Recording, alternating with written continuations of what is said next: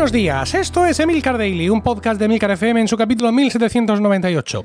Yo soy Emilcar y este es un podcast sobre tecnología en general, Apple en particular, redes sociales, productividad personal y francamente cualquier cosa que me interese.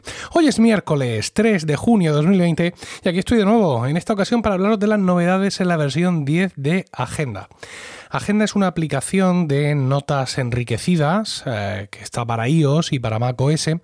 Eh, una aplicación que para mí pues, es uno de esos deliciosos efectos secundarios de poder estar usando por fin un Mac en el trabajo. Como conté en su momento, ya probé esta app durante el verano y quise ponerla en marcha al comienzo del curso y estaba muy dispuesto a adoptarla al día a día, ya que su sistema de enlazar notas con mm, fechas y con eventos, sobre todo el calendario, me resultaba ideal y es análogo al uso que yo estaba dando a la aplicación que usaba hasta entonces, eh, OneNote, ¿no? Pero bueno, al final mm, fue imposible. Fue imposible porque aunque yo en aquel momento usaba el iPad como segundo dispositivo en el trabajo, pero el día a día con el PC hace imposible usar una aplicación de notas que no estuviera en el PC, ¿no? Bueno, pues sí hay muchas formas. Coges y lo que has copiado en agenda, en el iPad, lo pasas a no sé dónde, pero al final eso no, eso no funciona. Al final no, no estás consiguiendo trabajar mejor, ¿vale? Estás consiguiendo trabajar peor.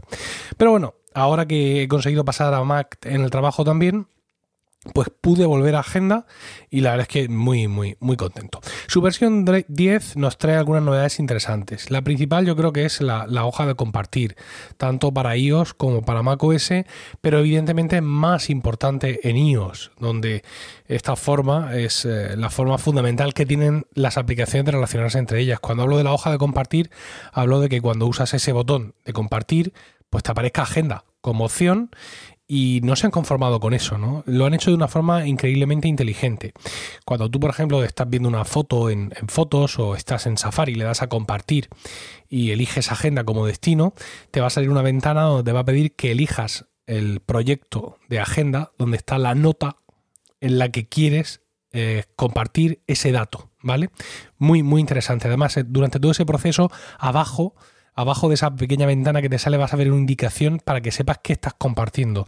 Te va a poner un icono con un nombre de archivo de la foto. Te va a poner un icono de un enlace con el nombre de la URL. Siempre vas a saber qué es lo que vas a insertar y tienes al lado un botón que precisamente dice eso, insertar.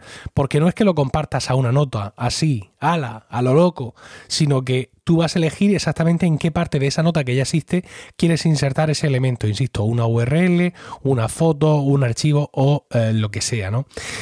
Hay muchas aplicaciones de notas que cuando les compartes algo lo que hacen es crear una nueva nota, ¿no? Y ya está. Y Santas Pascuas, una nueva nota con este contenido que me ha dado. Por ejemplo, cuando quieres compartir un correo electrónico desde Outlook a, OneNote, dos aplicaciones que son de la misma familia, todo nativo, ¿vale?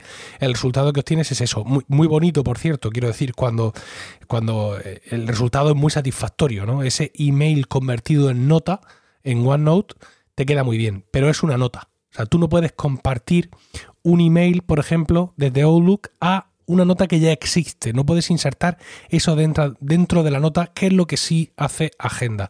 Con este movimiento, pues Agenda nos está demostrando que sabe lo que es una aplicación de notas enriquecidas, donde cada nota puede y debe ser un mundo. Y no por el hecho de que una información venga de fuera, tiene que automáticamente mm, ocupar una única nota, porque nosotros quizás lo queremos para precisamente enriquecer más todavía una nota que existe. Me ha parecido una solución fantástica, insisto, está tanto en iOS como en macOS, pero en macOS estas cosas las necesitas menos, porque te resulta más fácil moverte entre aplicaciones y llevar con tus propios medios información de una aplicación a otra. ¿no? En iOS es donde esto es más interesante y desde luego la solución ha sido eh, fantástica. Más cosas que aparte de aparte de esto que aporta Agenda 10 son las plantillas, ¿no? Esto es una característica de la versión premium, de la versión de suscripción, que es una versión que yo de momento no estoy usando porque no la necesito. Yo no, no me niego a pagar ni muchísimo menos por aplicaciones o a suscribirme y mucho menos a una aplicación que te trabajo, ¿no?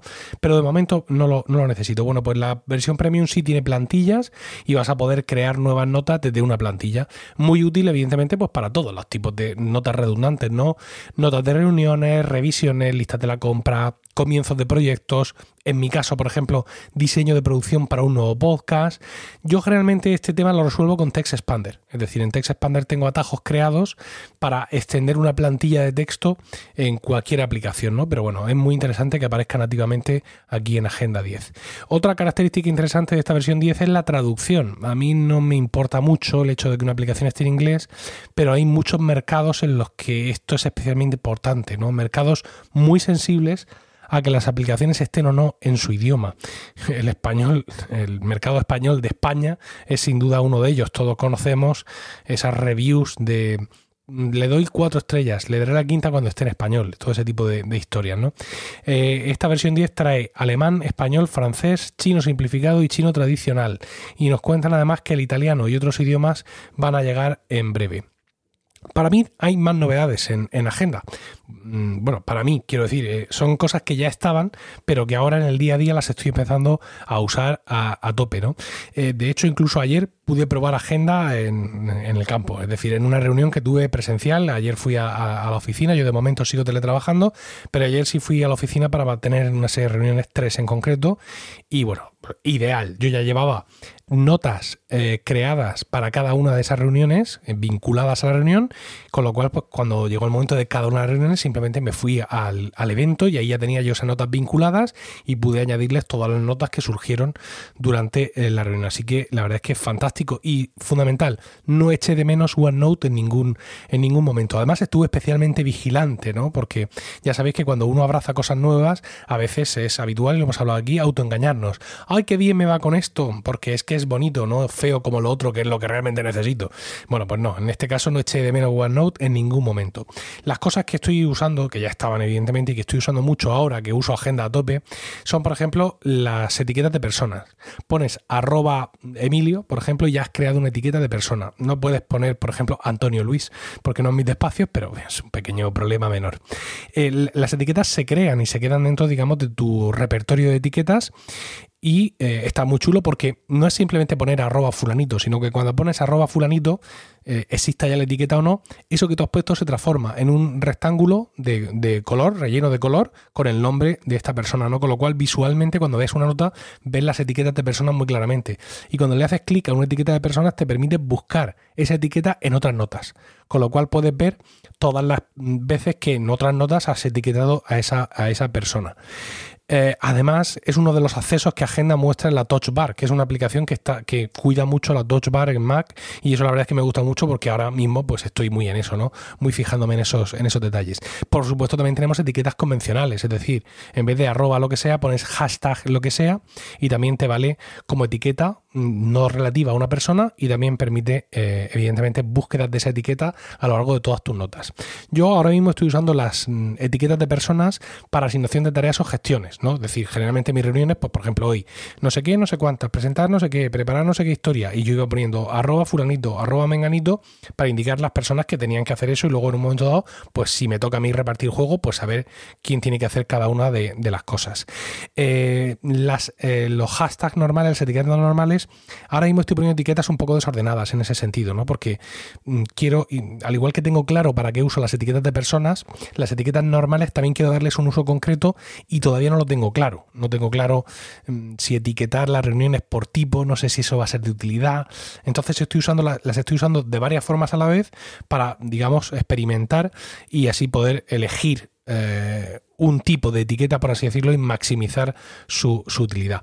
La verdad es que Agenda permite insertar, insertar un montón de, elementos ¿no? en cada una de las notas y a cada uno de esos elementos pues le estoy dando diversas utilidades. Es una aplicación realmente tan completa y tan versátil como OneNote, pero para mí, digamos, una de las cosas eh, diferenciales y que me parece a favor de Agenda, a otros les parecerá justamente lo contrario, es que eh, Agenda no tiene ese canvas infinito que tiene OneNote. Es decir, en OneNote mm, no tienes en, en Agenda, las notas son para escribir y luego puedes añadir más cosas, pero son para escribir. Mientras que en OneNote es un canvas vacío donde tú insertas cuadros para escribir, insertas esto, insertas un PDF y a mí tanta, mm, tanta indefinición me pone nervioso, a mi mente cuadriculada. Así que en ese sentido no he perdido funcionalidad porque sigo teniendo notas enriquecidas con un montón de elementos insertados, pero he perdido, he ganado en definición, lo cual, insisto, a mi mente cuadriculada le viene muy bien. Bueno, pues esto es lo que quería contaros. Espero vuestros comentarios en emilcar.fm barra daily, donde también encontraréis otros medios de contactar conmigo. Y no olvidéis suscribiros a Weekly, mi podcast privado semanal sobre Apple, productividad y podcasting, disponible en emilcar.fm barra weekly. Me trabo, barra weekly. Que tengáis un estupendo miércoles, un saludo y quizá hasta mañana.